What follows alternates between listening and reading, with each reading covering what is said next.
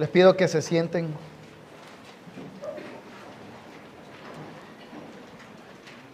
Hace poco algunos de los muchachos me preguntaban cuando escucharon que iba a predicar si no me dan nervios cuando voy a hacerlo y la verdad es que sí, todos los cada ocasión que subo aquí y sobre todo cuando es un texto como el que tenemos hoy que puede tocar cosas tan profundas o tan dolorosas.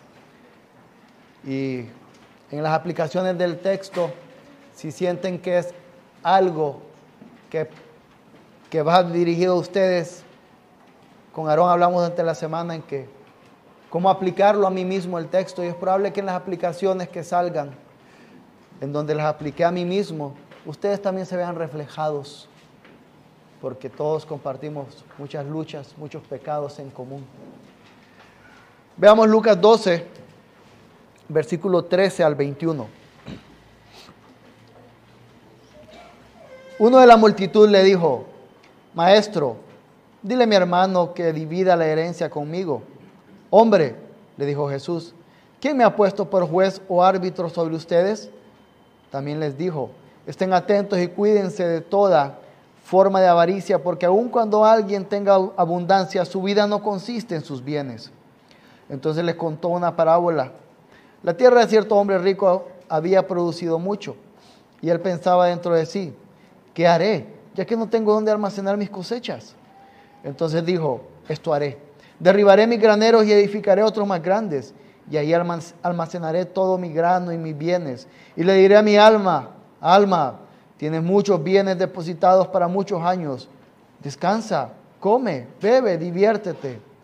Pero Dios le dijo, necio, esta misma noche te reclaman el alma. Y ahora, ¿para quién será lo que has provisto? Así es el que acumula tesoro para sí y no es rico para con Dios. Oremos.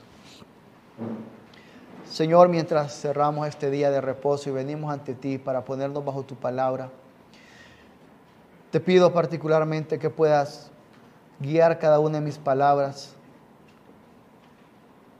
que no sea mi confianza en mi preparación o en el estudiar tu texto, sino en que tu Espíritu Santo utilizará lo que tenga que utilizar para que tu palabra no regrese vacía. Permite que mis hermanos tengan la mejor actitud y que sean buenos verianos, que si hay algo que consideran que sale de mí lo desechen, pero si sale de tu Espíritu Santo lo reciban y afecte sus vidas para tu gloria. En el nombre de Jesús. Amén. Dentro de algunos años comenzaremos la locura que tenemos cada cuatro años acá. Nuevas elecciones para presidente, diputados, alcalde y muchas cosas. Y dentro de esto siempre se alzan aparecen nuevos líderes. El nuevo líder de este partido, de este otro partido. Y en medio de todo eso hay seguidores. Hay seguidores de estos líderes. Pero podemos decir que entre los distintos tipos de seguidores hay dos que particularmente destacan. Están primero aquellos que están comprometidos con los ideales de su partido y del líder que están queriendo empujar para ser presidente o cualquier cargo público. Y están otros que están muy interesados en obtener algún beneficio, ya sea por un trabajo, para ellos o para otras personas, o porque son empresarios creen que tienen buenas amistades con este líder que si llega les ayudará a que sus negocios crezcan porque serán las únicas empresas a las que contrate el nuevo gobierno. Lo que tenemos hoy en nuestro texto es a un hombre que se alza, que levanta y le pide algo a Jesús, pero que evidentemente es de esta otra categoría de esos seguidores que solo querían sacar un beneficio, una sutajada aquello que podían obtener, conseguir de parte de Jesús para su beneficio, pero no de los seguidores que estaban comprometidos con la causa de Cristo, que habían entregado su corazón a Él. Y para esto, quiero que veamos, lo veamos desde tres puntos. Lo primero en las secciones, en la primera sección sería de los versículos 13 a la primera mitad del 15, que es la vida codiciosa. La segunda sería de el versículo 16 al 20, la vida mal fundamentada. Y luego retomaremos la segunda sección del versículo 15 y el versículo 21 con la vida con herencia eterna. La vida codiciosa, la vida mal fundamentada y la vida con herencia eterna. Veamos el primer punto, pero hagamos un poquito de retroceso. Vamos atrás. ¿Qué sucedió en los versículos del 1 al 12? Ahí encontramos a Jesús advirtiendo acerca de la hipocresía, acerca de no vivir en hipocresía a causa del temor al hombre. Y como si fuera un ejemplo de lo que Jesús acaba de declarar, Lucas, el médico historiador, coloca esta sección. Nos muestra acerca de este hombre que llega a Jesús a solicitarle algo. Es como un ejemplo de lo que, de cómo se vive en hipocresía siguiendo a Jesús. ¿Quién es este hombre? En el versículo 13 nos dice que es alguien de la multitud. Recordemos que Jesús en su momento le está diciendo en los primeros 12 versículos de Lucas 12 a sus discípulos, no sean como los fariseos, en medio de una gran multitud que se había reunido, que es miles y miles. En ese contexto, mientras Jesús está diciéndole a sus discípulos cómo deben de vivir, dentro de la multitud, de la multitud, alguien se alza. Un hombre aparece no pidiendo, no preguntando, Señor, ¿cómo puedo ser más sabio? No diciendo, Señor, ¿cómo obtengo la vida eterna? No diciendo, Señor, ¿cómo aborrezco la maldad que hay en mí, que al escucharte me doy cuenta que tengo? No. Lo que le dice es, Señor, hay una herencia. Y esa herencia, yo quiero tener más de esa tajada. Yo quiero tener más de esa herencia. Dile a mi hermano que la divida conmigo. En el argumento del hombre en ningún momento está diciendo, mi hermano se robó la herencia. En ningún momento está diciendo, la ley, mi hermano torció la ley. Entonces podemos suponer que la ley de herencia se aplicó de forma correcta. Lo que sucede es que este hombre no estaba conforme con la ley de herencia que se había aplicado. No estaba conforme con la providencia de Dios para su vida. Porque miraba lo que su hermano había obtenido y quería eso. Quería esa cantidad, quería lo que su hermano tenía. ¿Cómo era posible que aquel tuviera y él no? Lo que en verdad estaba sucediendo es que este hombre estaba en contra de las providencias de Dios para su vida porque él estaba viendo las providencias del otro, de su hermano, y las anhelaba, las deseaba, las quería para él. ¿Cómo es que yo voy a tener esto y aquello, otro? No. Señor, yo quiero, dile a mi hermano esto. ¿Y qué dice Jesús? En el versículo 14 le dice, hey, yo no soy el juez de ustedes, que me ha puesto como árbitro. Y aquí quiero que nos detengamos y hablemos de un punto. A veces, esta respuesta de Jesús. Puede tomarse nuestros contextos para decir, ven lo que dice Jesús, que no es juez, es que Dios solo es, Dios es amor. Jesús no está diciendo que Él no es juez, que Él no vendrá como juez en su momento a juzgar a los buenos, a los malos, a los que han creído en Él y a los que no han creído en Él. Él lo que está diciendo es, ¿sabes qué? Yo no estoy aquí para conceder tus caprichos, para conceder tus deseos. No estoy aquí para darte lo que crees que mereces. Estoy aquí para darte lo que en verdad mereces.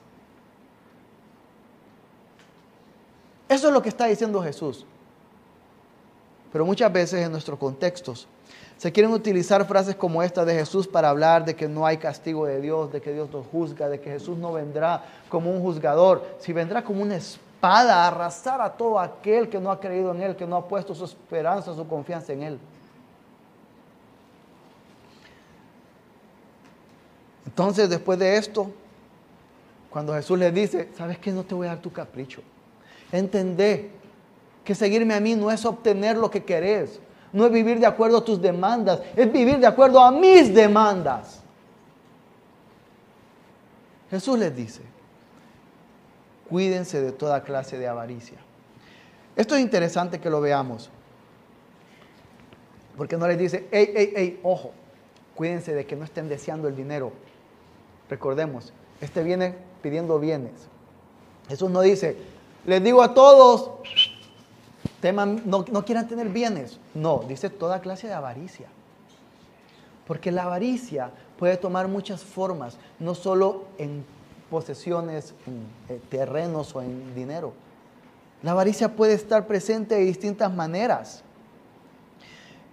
Y cuando dice Jesús, cuídense, indica que verdaderamente podemos caer presos de la avaricia. Que verdaderamente podemos llegar a ser tomados por la avaricia de, en distintas formas cada uno de nosotros. Entendamos también que la raíz de la avaricia es la falta de contentamiento con la providencia de Dios para nuestras vidas. Es pararnos y comenzar a ver en un espejo, comenzarnos a ver, pero también tener la foto de alguien más aquí al lado. Ay, pero es que este no tiene las canas y yo aquí ya tengo unas cuantas. Y, ni y de arrugas ni hablemos. Es comenzar a ver, a verme a mí mismo y no estar contento con la providencia que el Señor me ha dado. Y ojo, ojo, como siempre lo decimos, no es conformismo. Conformismo sería, no voy a hacer nada. Estoy aquí, no hago nada. El Señor nos manda a laborar cada día. Y es su providencia la que va a dictaminar si vamos a ganar 150 mil lempiras por nuestro esfuerzo o 100 lempiras únicamente. Pero aún así nos manda a esforzarnos. Lo que está sucediendo aquí es que la falta de contentamiento con lo que tenemos nos lleva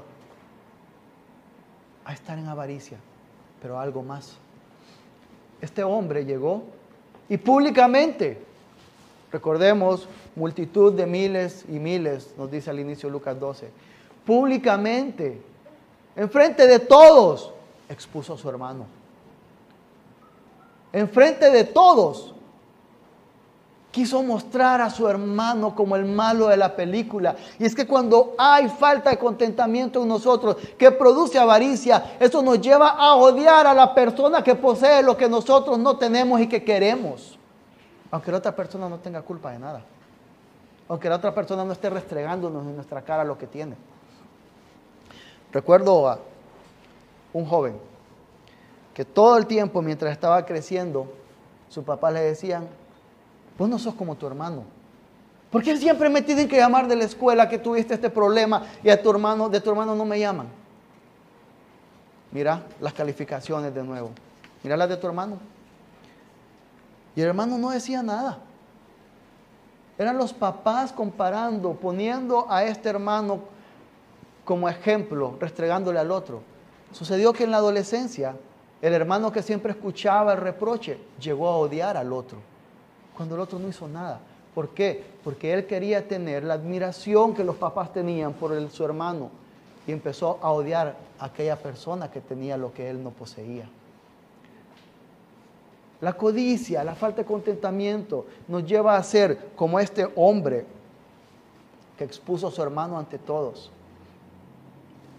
Este hombre no fue el que creó las leyes de herencia que habían por las cuales los judíos vivían pero esas leyes de herencia, la falta de contentamiento de este hombre, la avaricia, llevó a odiar a aquel que tenía lo que él deseaba. ¿Y por qué Jesús dice cuídense de toda clase de avaricia? Y lo dice en general, porque a todos nos puede suceder. Niños, ¿Cuántos de ustedes han ido a un lugar y ven el juguete que tiene uno de sus amigos y yo quiero ese juguete? O no, a mí me cae mal ese mami porque ese siempre anda con su juguete ahí y, y él lo lleva. ¿Y qué culpa tiene el niño de andar con el juguete que le regalaron? Pero como desean en su corazón lo que el otro tiene, comienzan a odiar a aquel niño. Jóvenes, no sucede muchas veces que llegamos a tener envidia y odio a aquel que anda mejor vestido, de aquel que sus papás pueden pagarles los viajes universitarios o escolares que los nuestros no pueden. Y que nunca podrán quizás. Y comenzamos a odiar a estos. Y comenzamos a desear eso. Nosotros andamos con la ropa de segunda. Ah, y cómo envidiamos, cómo odiamos a aquel que anda en la ropa que tiene una marca ahí.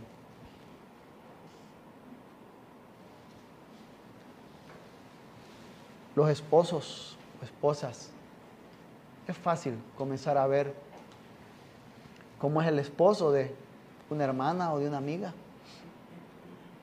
Y empezar a comparar al esposo de ustedes. Y decir, pero es que mi esposo nunca me trata así. Ni siquiera una flor que encuentra caída en el piso la levanta y me la da, ni una de plástico.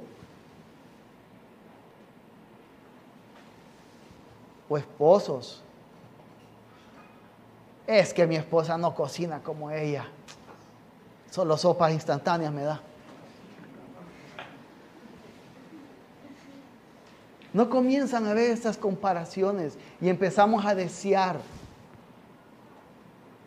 que la persona, que la pareja que el Señor ha dado fuese como aquella otra persona.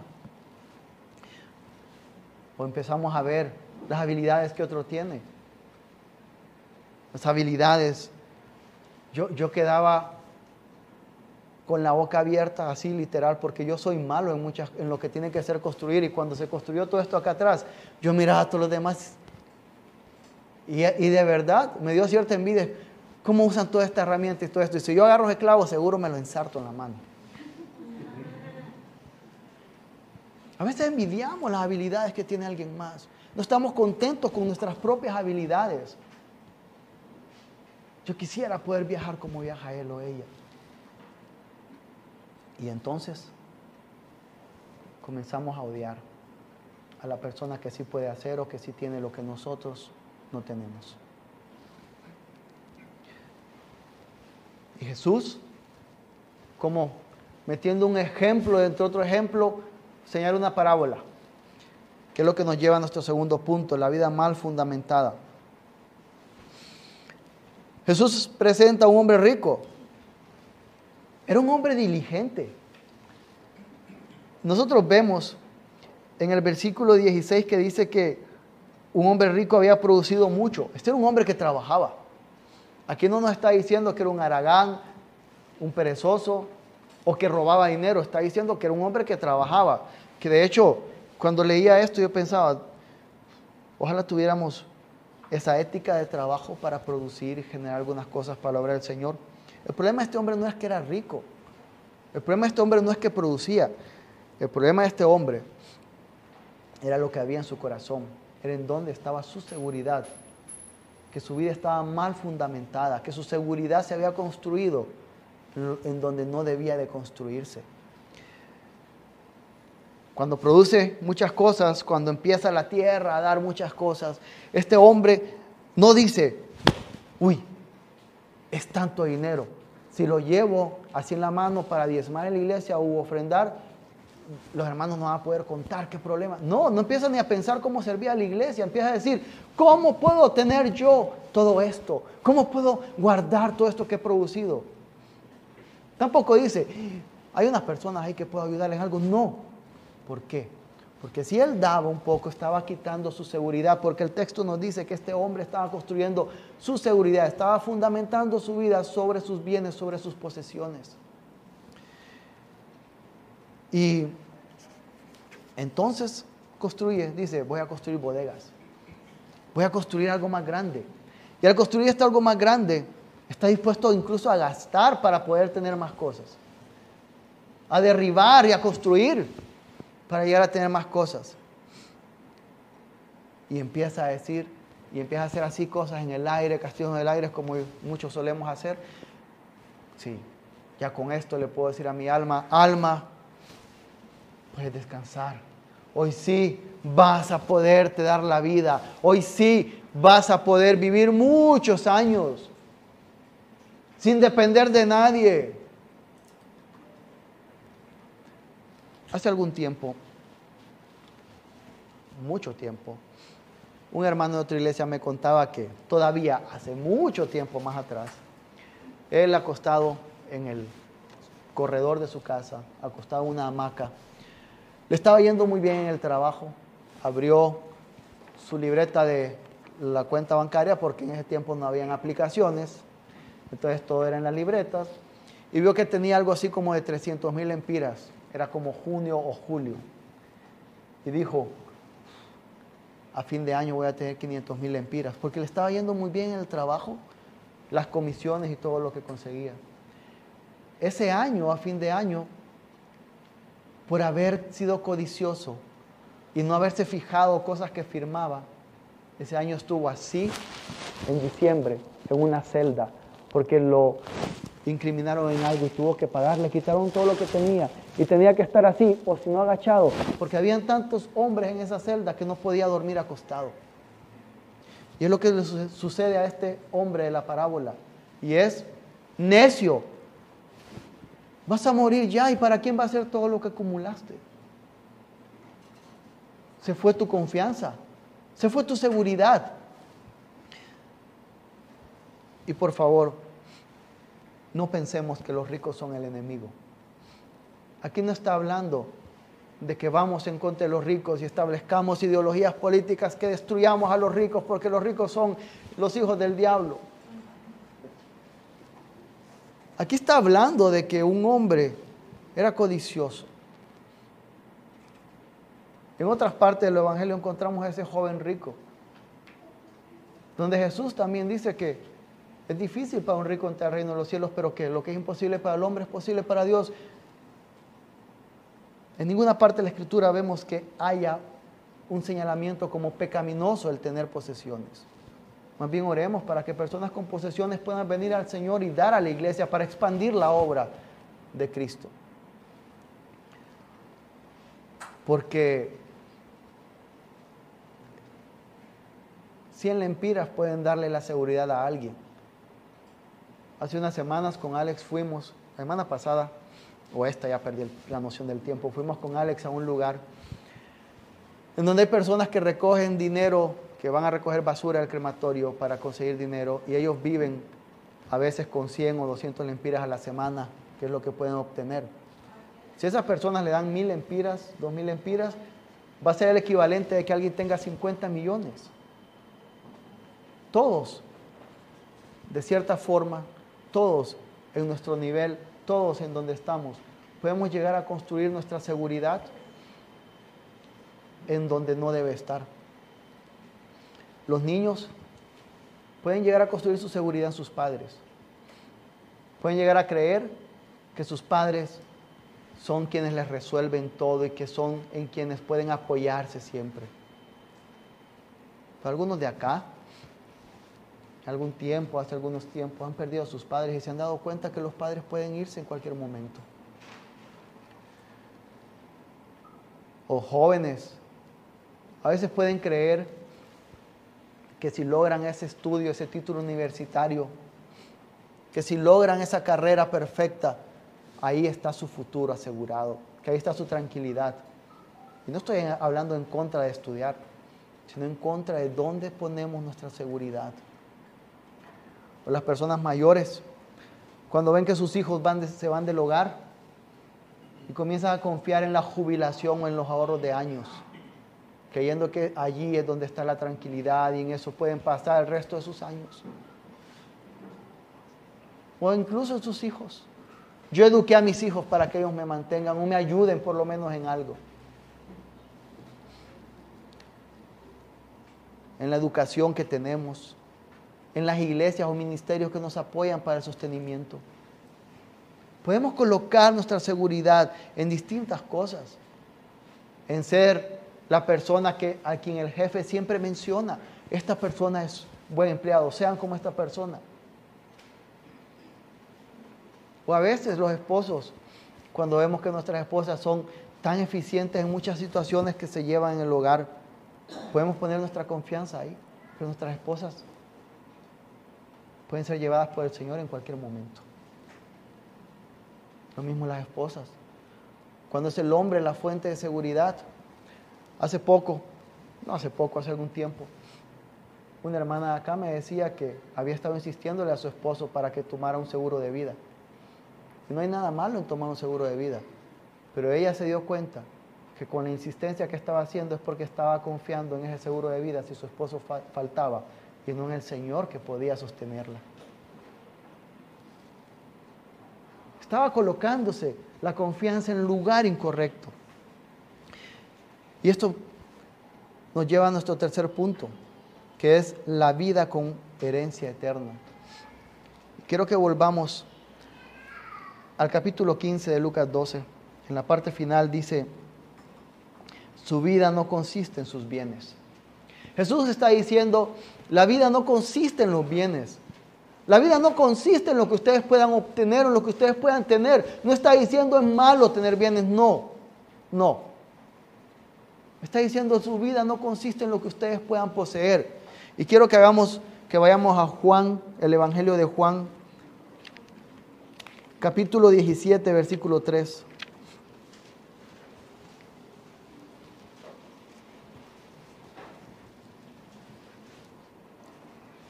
Jesús mostrando que la vida que importa realmente es la vida eterna, les dice a sus discípulos, dice al Señor orando, y esta es la vida eterna, que te conozcan a ti, el único Dios verdadero y a Jesucristo a quien has enviado. La vida consiste en conocer a Jesucristo, porque conocer a Jesucristo es trascendental.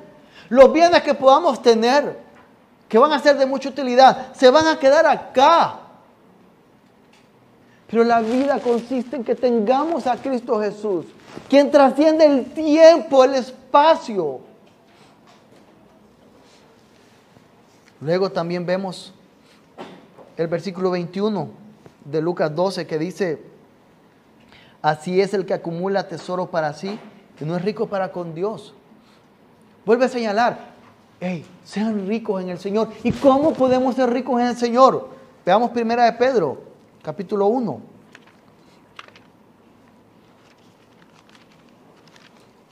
Primera de Pedro, capítulo 1, versículos del 3 al 4, dicen, Bendito sea el Dios y Padre de nuestro Señor Jesucristo, quien según su gran misericordia nos ha hecho nacer de nuevo una esperanza viva mediante la resurrección de Jesucristo de entre los muertos para obtener una herencia incorruptible, inmaculada y que no se marchitará, reservada en los cielos para ustedes.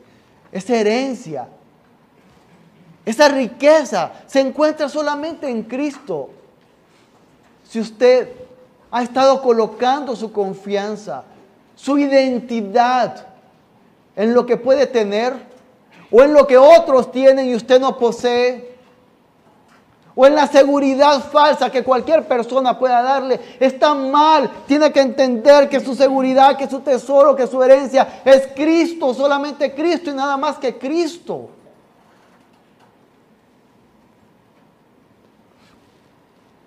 Tenemos que correr a Él. Yo creo que todos hemos tenido la experiencia o hemos visto a alguien o hemos sido alguien que va corriendo mientras un perro bravo va detrás de nosotros y solo va ladrando y viene aquel perro y decimos si nos caemos o si nos alcanza nos va a despedazar y corremos y corremos y siempre buscamos un muro, un lugar alto para estar ahí. Corramos a Cristo como si viniera un perro detrás de nosotros queriéndonos despedazar y que saltemos a Él que es nuestra torre fuerte, nuestro refugio, nuestra fortaleza corramos desesperados, encontrando nuestra identidad en Él, encontrando nuestra seguridad solamente en Él y en nadie más. Si usted ha encontrado, ha subido ese muro que es Cristo, gócese, alégrese. Y en esos momentos cuando siente que tambalea, va a caer del muro, recuerde que está ahí parado no por sus obras, sino por Cristo Jesús. si usted no ha puesto su confianza en Él, si usted aún no ha corrido hacia Cristo, corra, corra. Porque sí, Él es juez. No un juez para darnos nuestros caprichos, sino para ejecutar su voluntad. No seamos como esos seguidores políticos que andan ahí detrás para ver qué consiguen. Tenemos que estar comprometidos con Cristo, entregar nuestras vidas a Cristo, confiar en quién es Él, porque es la única verdadera seguridad que tenemos. Y es el único que puede combatir la avaricia y la falta de contentamiento que tenemos en nuestros corazones.